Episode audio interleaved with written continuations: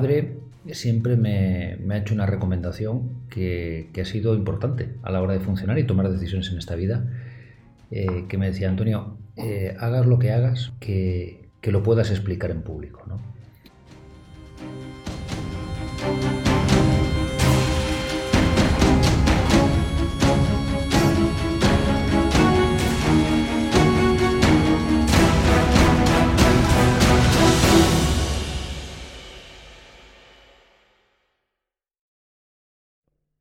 Hola a todos y a todas.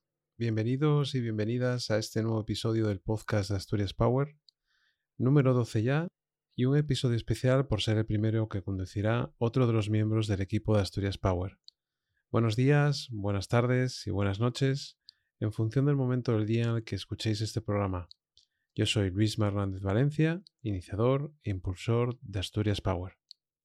Este nuevo episodio será dirigido por Gerardo Almornoz y en él entrevista a Antonio Virgili, que ha sido el director nacional más joven de un ente público de comunicación en España, o también eh, tuvo la ocasión de recibir en 2016 el Premio Nacional Antena de Oro. De esto y de otras muchas cosas más, conversan Antonio y Gerardo sobre el mundo de la comunicación. Empezamos. Buenos días, tardes o noches, allá desde donde nos estéis escuchando y en el momento del día en el que este episodio número 12 de nuestro programa Asturias Power te está acompañando. Soy Gerardo Albornoz, formo parte de la Junta Directiva de Asturias Power y hoy tengo el inmenso gusto y reto de poder pilotar este episodio número 12 de nuestro podcast, que en gran medida hoy lo dedicaremos a sumergirnos en el peligroso y fascinante océano de la comunicación. Es la primera vez que navego en este espacio y espero que sea un viaje tranquilo y sin demasiadas turbulencias para que podáis disfrutar, igual que yo, de la persona que hoy nos acompaña, Antonio Virgili.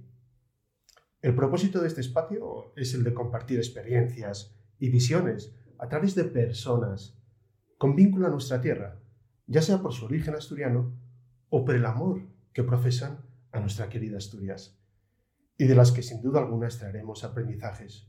Y lo haremos de la mano, en este episodio, de mi querido amigo Antonio Virgili. Siendo la primera vez que piloto esta nave, la verdad es que no he podido elegir mejor copiloto para nuestra expedición de hoy.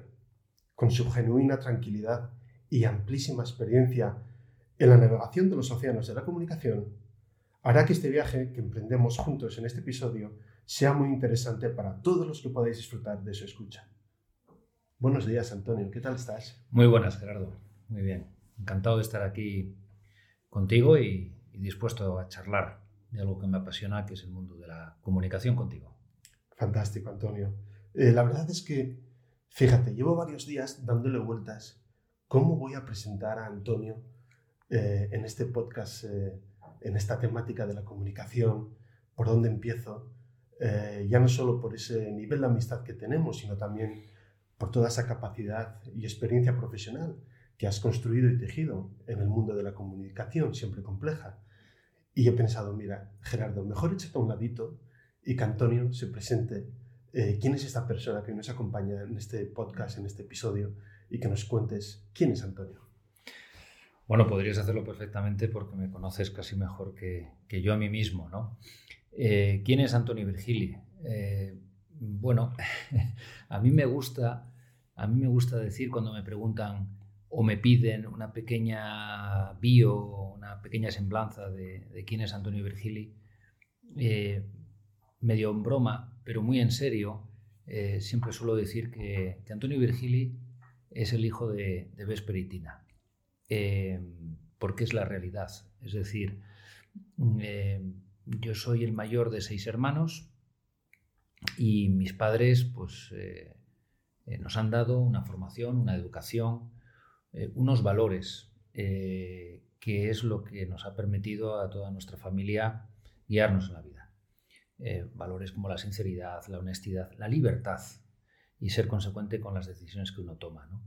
y esto es un poco lo que soy. Luego, evidentemente, pues tengo mis aficiones, tengo mi desarrollo profesional, pero, pero Antonio y Virgilia en parte es lo que, lo que mis padres eh, nos han inculcado y que evidentemente nosotros tenemos que seguir con su legado. Perfecto. La verdad es que eh, cuando hablas de valores es algo que al menos a mí siempre se me, se me ponen los pelos de punta porque son fundamentales ¿no? para, para, ese rumbo que queremos, eh, que queremos empezar o, continuar o construir en la vida y cómo a través de ellos podemos eh, alimentar a, todos los que nos rodean, ¿verdad? Sí, sin ninguna duda. Precisamente ayer hablando con, con un amigo común nuestro, eh, hacíamos una reflexión, ¿no? Durante estos meses de confinamiento eh, ha sido habitual escuchar, bueno, lo importante que son los valores en esta vida.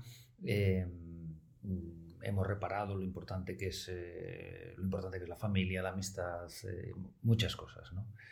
Eh, lo que pasa que muchas veces esa reflexión acaba siendo una, capa superficial que luego en nuestro día a día eh, nos autojustificamos y nos eh, autocompadecemos para no hacer lo que, lo que sabemos que tenemos que hacer. pero sí, yo creo que, que, es importante ¿no? subrayar que, que, hay que ser sincero siempre, que hay que ser honesto siempre. mi padre siempre me, ha hecho una recomendación que, ha sido importante a la hora de funcionar y tomar decisiones en esta vida, eh, que me decía, Antonio, eh, hagas lo que hagas, que, lo puedas explicar en público. Y yo creo que es un buen criterio. Es decir, podemos equivocarnos, podemos acertar, pueden compartir nuestras decisiones o no, pero que lo que hagamos lo podamos explicar. Que no haya pelos en la gatera, que no haya cuestiones eh, que no podamos explicar públicamente. Yo creo que esto es fundamental, eh, no solamente para guiarnos en nuestra vida personal, sino también en nuestra, nuestra vida profesional, lo tengo clarísimo.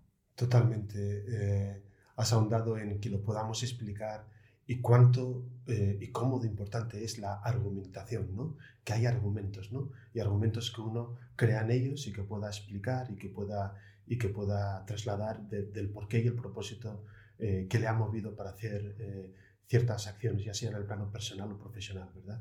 Que hay argumentos detrás, ¿no? Que claro, te muevan claro, en valores, ¿no? Por supuesto, además eh, has introducido un tema que, que, en la que ha girado gran parte de mi vida profesional, que es la argumentación y el cómo contar las cosas, ¿no? yo creo que eso es tan importante o a veces más que, el, que, el, que lo que contamos, ¿no? Ahora está muy de moda ¿no? lo del relato, el storytelling, ¿no? Está muy de moda hablar del relato y todo esto, ¿no? Bueno, yo creo que las personas eh, nos encanta, desde, desde tiempos inmemoriales, nos encanta escuchar historias y contar historias. Y eso va a seguir sucediendo, ¿no? Y esas historias pueden ser de, muy diversa naturaleza, de muy diversa índole. Pueden ser eh, eh, historias de ficción, pueden ser historias personales, Pueden ser historias empresariales, puede, puede ser lo que sea, pero nos encanta eh, escuchar historias y yo creo que eso no va a cambiar. Cambiará la civilización, cambiará las, personas, la sociedad, pero eso va a ser inmutable, sin ninguna duda.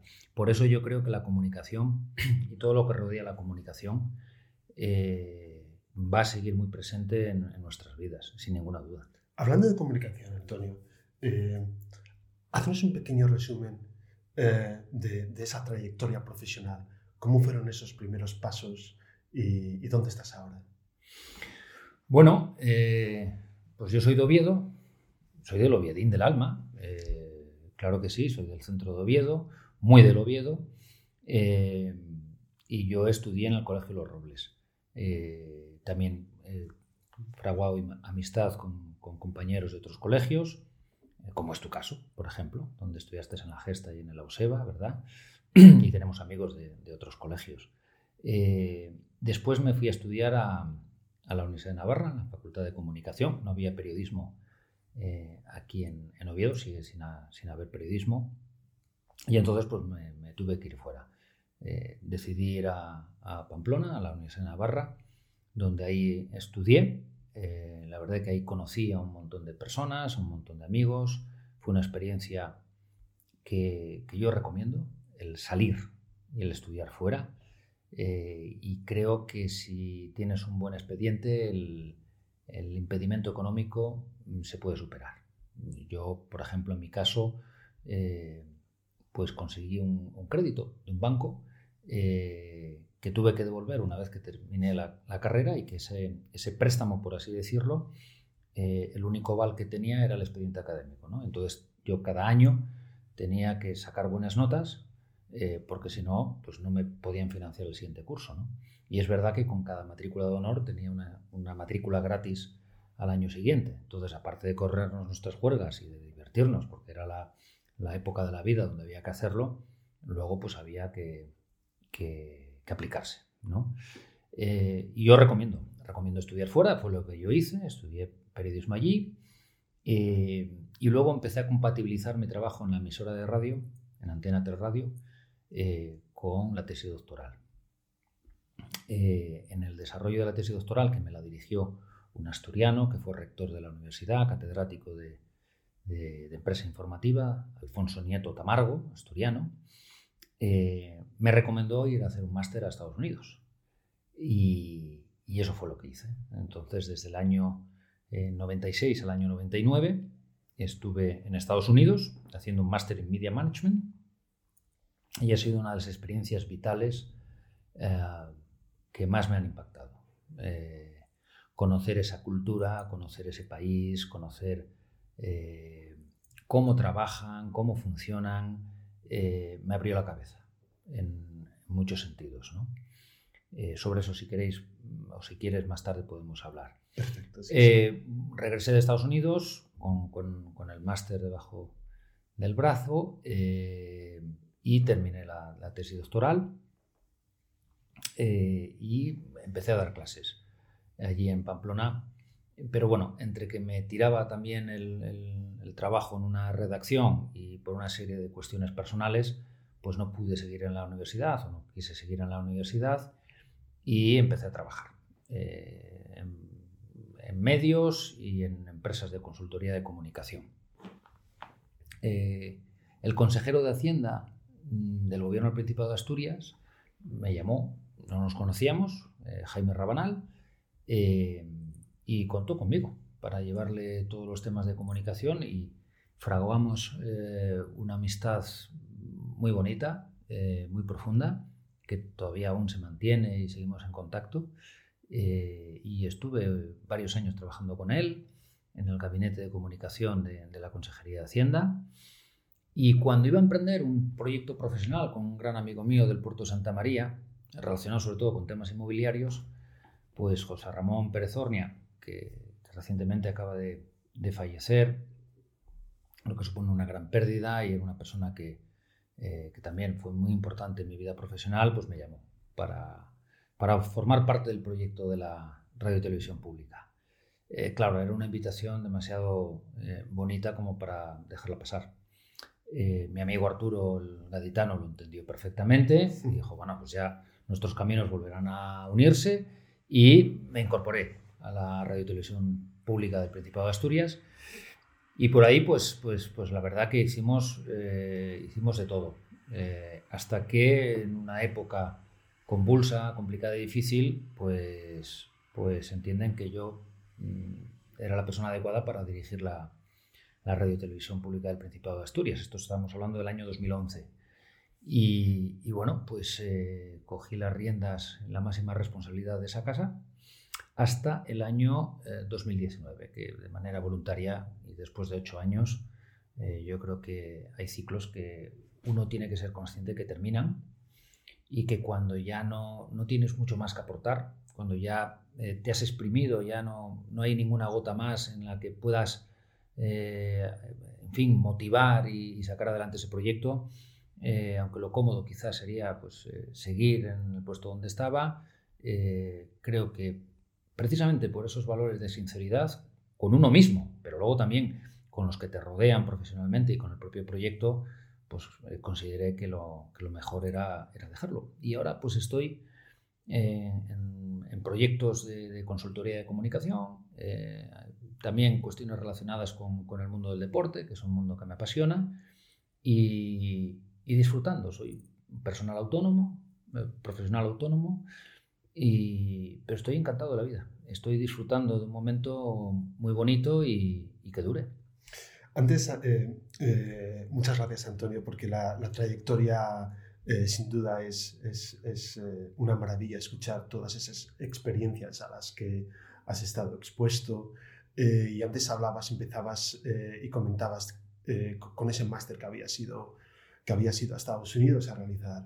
Y cuando, cuando con lo mucho que te conozco y cuando te escucho ahora de una, manera, de una manera resumida, el, contarnos esa trayectoria profesional, eh, me viene a la cabeza que, que, eres de los que te tomas el día a día como un máster de la vida, ¿no?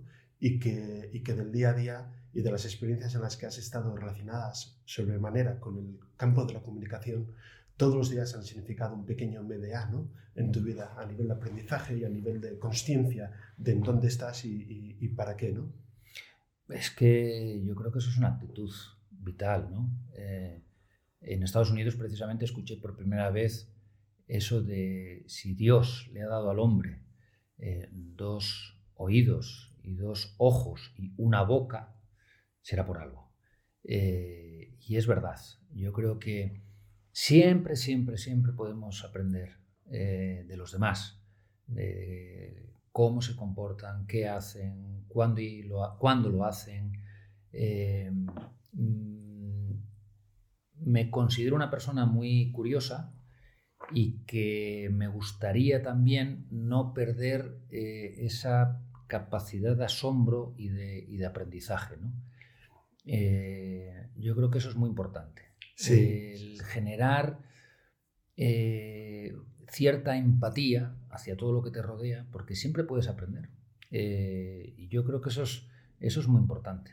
Y cuando hablamos de aprendizajes, siendo el director a nivel nacional más joven de una cadena de comunicación eh, pública como la Radio Televisión del Principado de Asturias, cuando miras atrás, ¿qué aprendizajes eh, sacas? ¿Con qué te quedas? Sé que es complicado, ¿no? Porque has estado expuesto a tanto y, con un equipo importante contigo.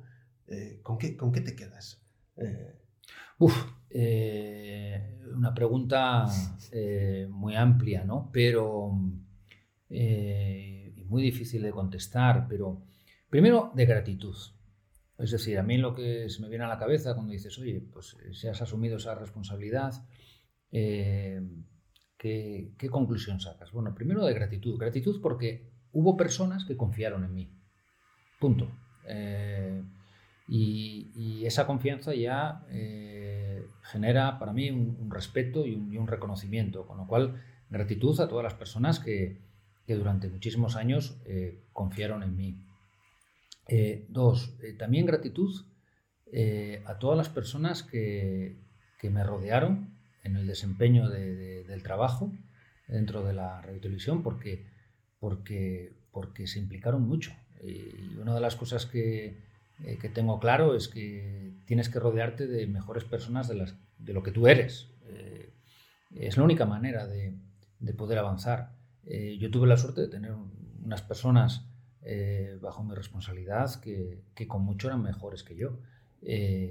Y, bueno, pues yo tenía otras capacidades, quizá de, ensamblar un equipo, de, aguantar un poco más la presión, eh, pero también con eso se, aprende. A las personas muchas veces las encasillamos muy fácil y de vez en cuando hay que ponerlas en situaciones de, eh, nuevas. Eh, y a veces pues te sorprendes. En ocasiones positivamente y en otras ocasiones pues negativamente, ¿no? Pero, pero yo creo que eh, la mayor conclusión que yo he sacado durante estos años es, que las, personas eh, generalmente eh, son, son, personas buenas, dispuestas, implicadas y que quieren hacer su trabajo correctamente. Me viene a la cabeza ahora, hablando de, ese aprendizaje tan potente y genuino que extraes de, ese rol al mando de, la radio televisión del Principado de Asturias, me viene a la cabeza cuando en 2016 eh, te conceden el premio eh, Antena de Oro a la mejor gestión de, cadena pública. Eh, ¿Qué sientes cuando, cuando te lo dan y qué sientes cuando estás en ese escenario enfrente de, de otros colegas del ámbito de comunicación y, sales ahí a ese escenario. Creo que era en Aranjuez. En Aranjuez, sí, al lado de Madrid, en el casino. En el casino Aranjuez. ¿Qué sientes en ese momento cuando, cuando a, ese Antonio Virgili, el hijo de Vesper y de Tina, eh, sale ahí a recibir ese, esa antena de oro? Pues ha sido uno de los momentos más bonitos de, mi vida profesional, porque, porque bueno, eh, estábamos rodeados de, de, lo que son las estrellas y los ídolos del mundo del periodismo, de la comunicación eh, en España. Y efectivamente, ahí estaba el hijo de Vesperitina, eh, un asturiano de Oviedo, reconociendo, o sea, recogiendo perdón, un reconocimiento, un premio de una categoría máxima. Eh, ¿Qué siento? Pues, pues que es posible. Mm, que, es posible desde, desde, cualquier recorrido, desde cualquier origen, eh, alcanzar el éxito. ¿no? Si se puede decir que el éxito es que te den un premio, ¿no? Pero, pero, pero bueno, eh, sobre todo me sentí muy asturiano. Es decir, ahí estaba pues, todo el cocidito madrileño, ahí estaba todo el mundo. Y ahí estaba un asturiano eh, al que le daban un premio. Y, bueno, pues yo creo que eso, eso demuestra, entre otras cosas, que, desde Asturias eh, podemos mm, conseguir lo que queramos. O sea, el mayor impedimento que tenemos somos nosotros mismos. Eh, y las excusas que muchas veces nos ponemos de orografía, de comunicaciones, mm, no sé, yo creo que Asturias reúne eh, un talento en las personas que, son de aquí. Eh, es difícil encontrar un sitio donde se pueda vivir mejor.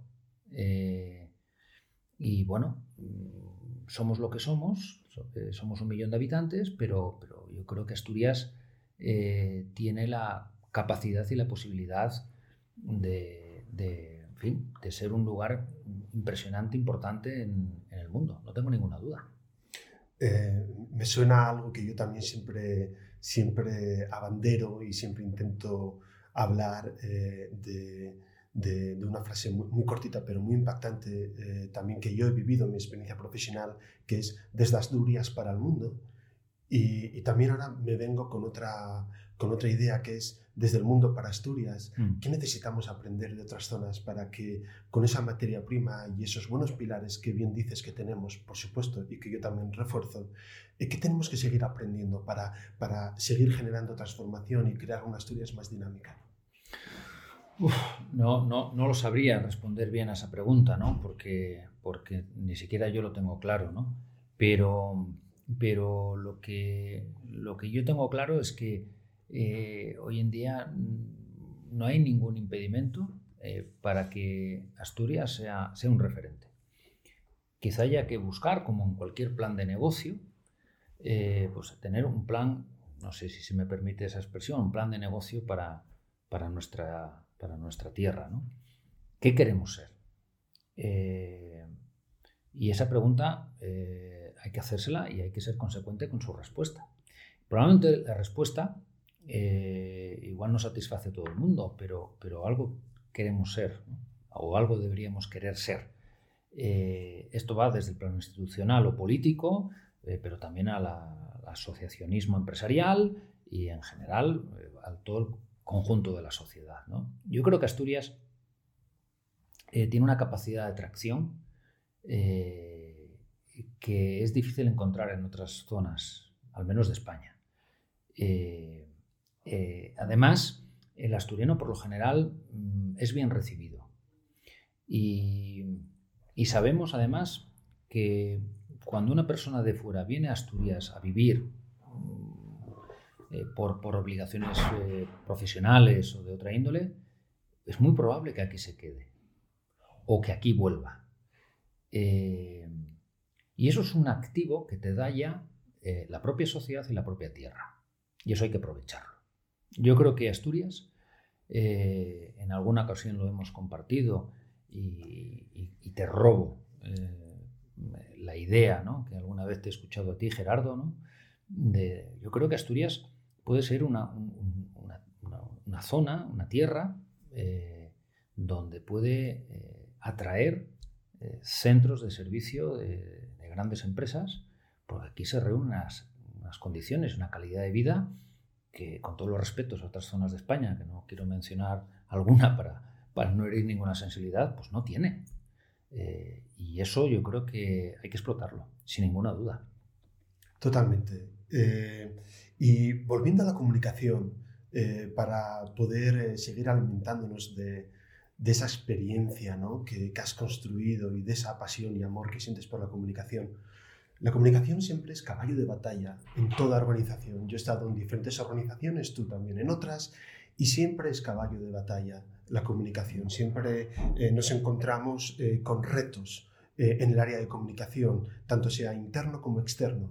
¿qué, ¿qué, nos puedes trasladar de, posibilidades, si existe alguna receta mágica, entre comillas, para que podamos trabajar la comunicación de una manera más eficiente, efectiva, o al menos generar más conciencia de, de la importancia que es como activo de la comunicación en la persona, en la organización. Sí, en, lo que se refiere a la, comunicación, ya sea comunicación personal, ya sea una comunicación institucional o empresarial, una comunicación política o la comunicación que se lleva a cabo por parte de los medios de comunicación o que es el tratamiento de la información, eh, yo creo que la clave, la base eh, de todo esto es que todo debe partir de, la sinceridad, eh, de decir las cosas como son y como son. Es decir, yo no puedo explicar lo que es mi empresa de una determinada manera si eso no, no se corresponde con la realidad. Porque puedo engañar un rato y puedo exagerar un rato, pero no mucho tiempo.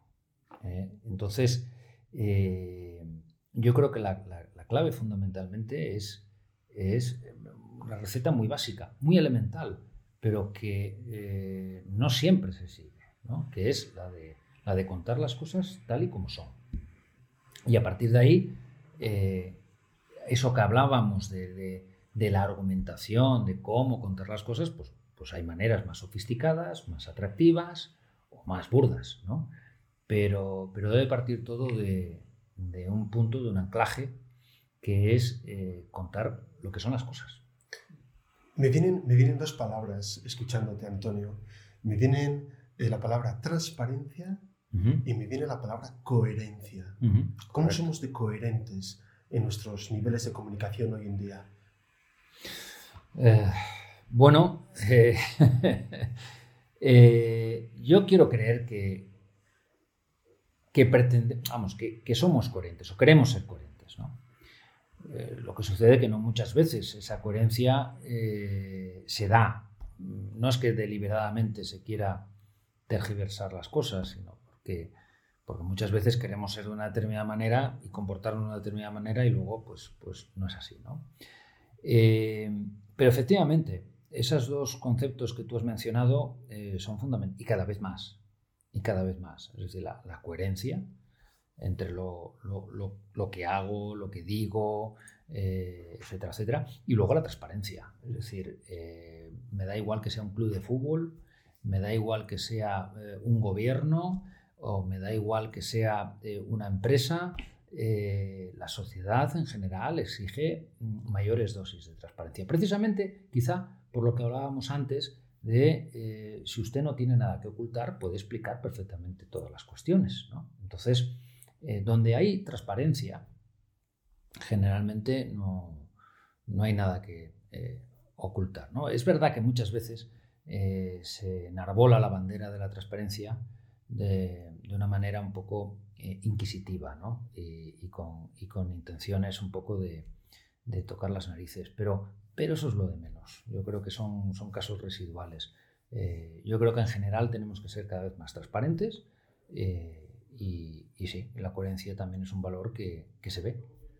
Antonio, eh, llevamos los últimos tres meses, cuatro meses viviendo una situación única que jamás hubiésemos pensado, eh, con todo, con todo esta situación trágica eh, del COVID y de la que empezamos a ver un poco de luz, pero todavía nos va a quedar muchísimo por avanzar, muchísimo a lo que enfrentarnos y estoy seguro que una persona como tú, con esa mirada siempre analista y de curiosidad y de aprendiz que decías antes hacia la comunicación, has notado, observado matices o nuevas pinceladas en el área de la comunicación. ¿Has, observado algún cambio, alguna tendencia o algo que estamos hablando del teletrabajo, de la comunicación, lo virtual, lo digital? ¿Cómo empieza un poco ahora, eh, después de, esta, de estos tres, cuatro meses? ¿Has notado algo que quieras? Ah, hombre, ha sido yo creo que para todos eh, una experiencia nueva, eh, estresante, incierta y que todavía yo creo que no sabemos muy bien las consecuencias a largo plazo que puede tener todo esto.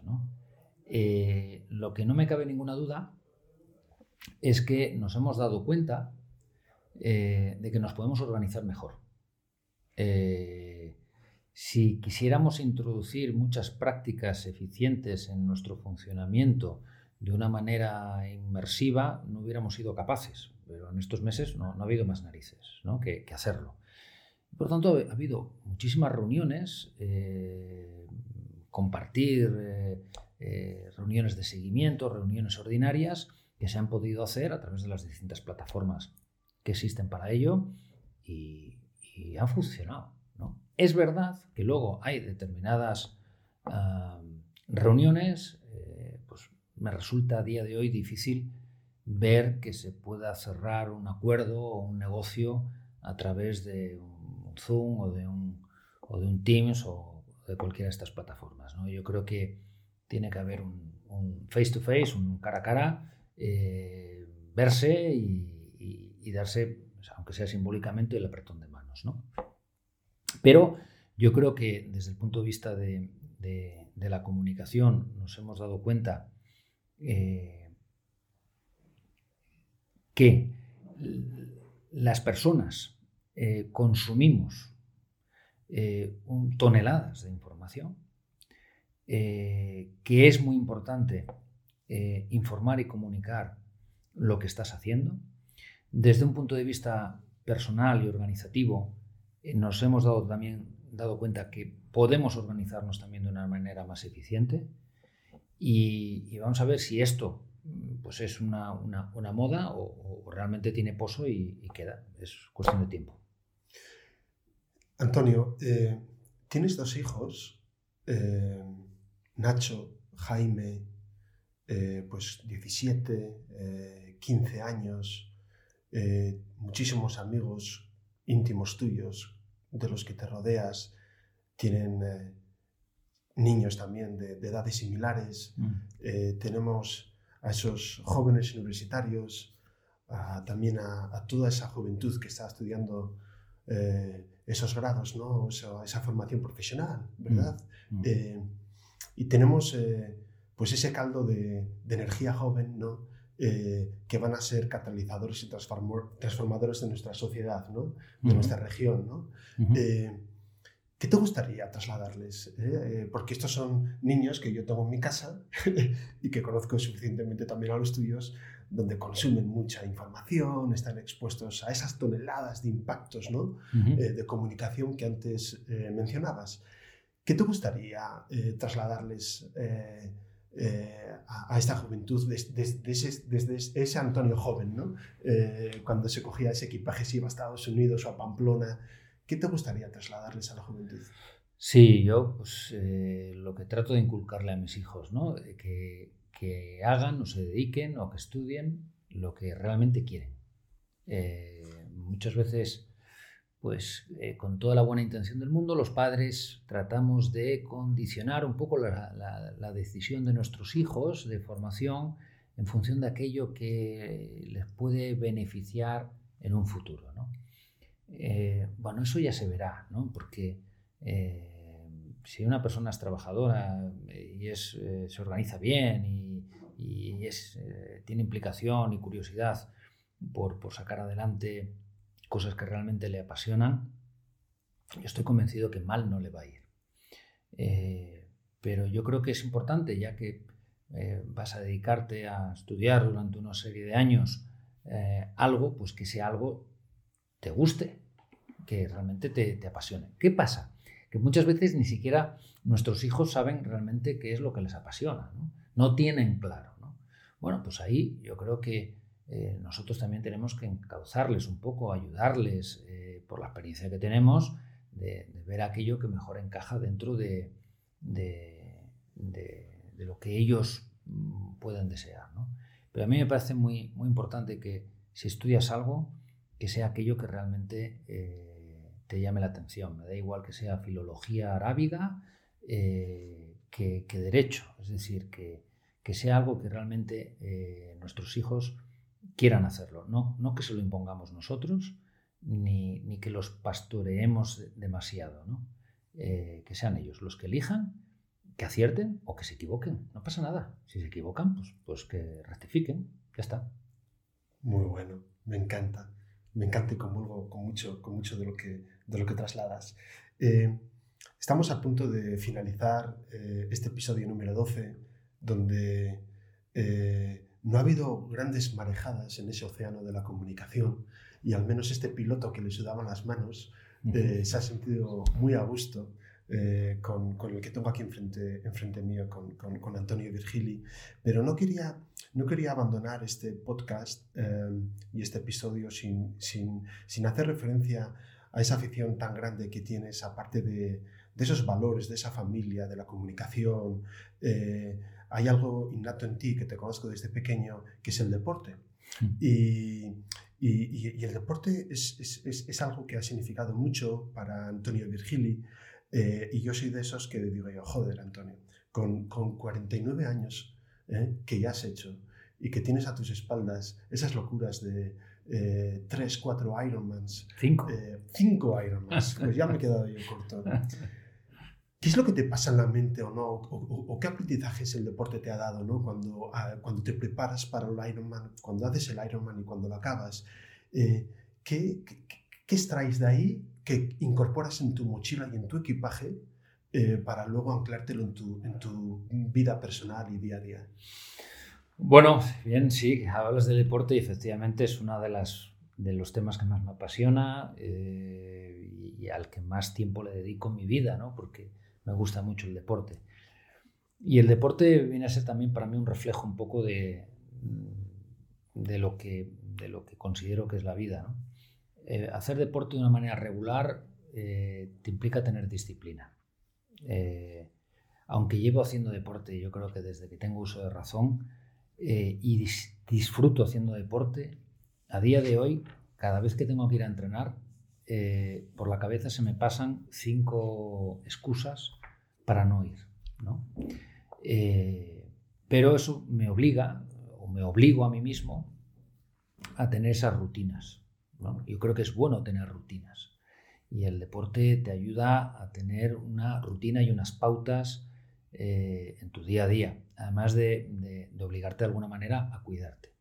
Y luego en el deporte de larga resistencia, que ya llevo pues, unos cuantos años, eh, lo que me enseña o lo que me demuestra es que eh, cuando crees que todo se viene abajo, que pues, te has estado nadando pues casi 4 kilómetros en el mar, luego 180 kilómetros en bicicleta y estás corriendo la maratón y estás en el kilómetro 12 y estás absolutamente fundido y crees que no puedes dar un paso más, lo puedes dar y acabas llegando a la meta.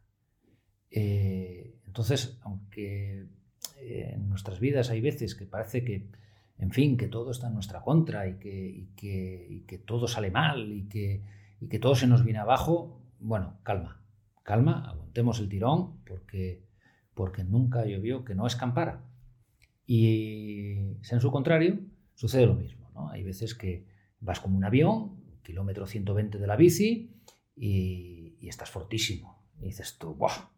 Eh, Superman, voy como un cañón. Bueno, quieto, parado, tranquilo, porque esto es muy largo, no eres tan bueno como crees, eh, ten los pies en el suelo, eh, ten mucha cabeza y no te lo creas. No te lo creas porque todo temprano eh, te, vendrá, te vendrá la crisis, como sucede, ¿no? Como sucede.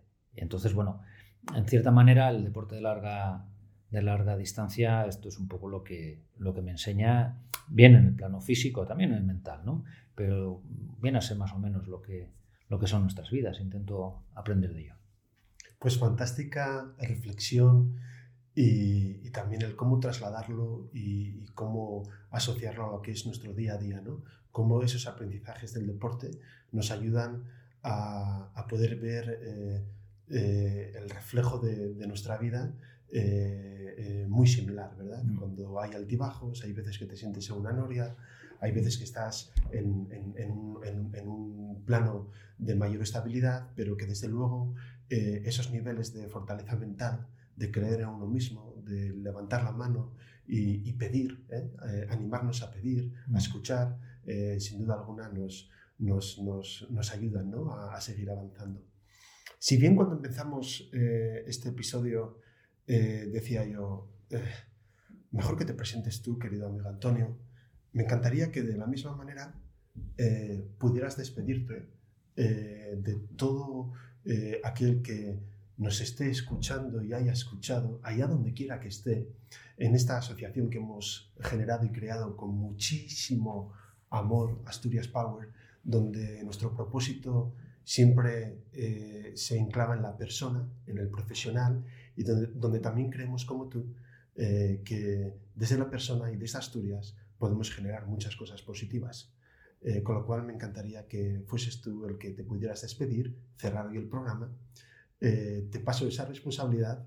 El piloto que navegaba el barco en este océano de la comunicación da un paso atrás y el copiloto eh, pone la guinda en este episodio que te quiero dar las gracias porque me he sentido súper cómodo y ha sido para mí eh, entrañable. Bueno, Gerardo, lo has hecho genial. Eh, te doy a ti las gracias. Bueno, pues, pues eso, pues por querer compartir estas reflexiones que hemos tenido. ¿Cómo me puedo despedir? Pues dando las gracias también a Asturias Power, que, que si he de ser eh, grato y sincero con vosotros, pues yo creo que tengo que formar parte de, Asturias Power, ¿no? Entonces también animo a los que nos estén escuchando que al menos sientan la curiosidad de qué es esto de Asturias Power. Cuando me, me planteaste la opción de, de, esta, de esta charla, pues eh, vi lo que hacéis y, si eres un asturiano que tienes ganas de, hacer algo por tu región, pues, pues animo, animo que formen parte de, de esta iniciativa. O sea, que yo me gustaría despedirme como, como un nuevo miembro del Asturias Power, eh, que esta es una iniciativa que demuestra lo vigoroso que es la sociedad civil, que, que no esperemos a que nos arreglen las cosas, que seamos nosotros los que de alguna manera también intentemos eh, mejorar eh, la situación y ayudarnos entre nosotros. y celebro esta iniciativa y espero simplemente que, que todas estas reflexiones que yo haya tenido pues hayan servido para algo. Pues fijo que sí, querido Antonio, y desde aquí ponemos punto final a este episodio número 12 de nuestro podcast Asturias Power. Espero que os haya gustado este nuevo episodio de Asturias Power conducido por Gerardo Albornoz.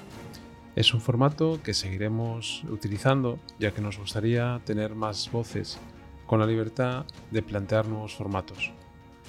Hoy ha sido Gerardo y Antonio Virgili, dos amigos de Oviedo, a los que les gusta la coherencia y la transparencia. Y ya sabéis, nos vemos en el camino.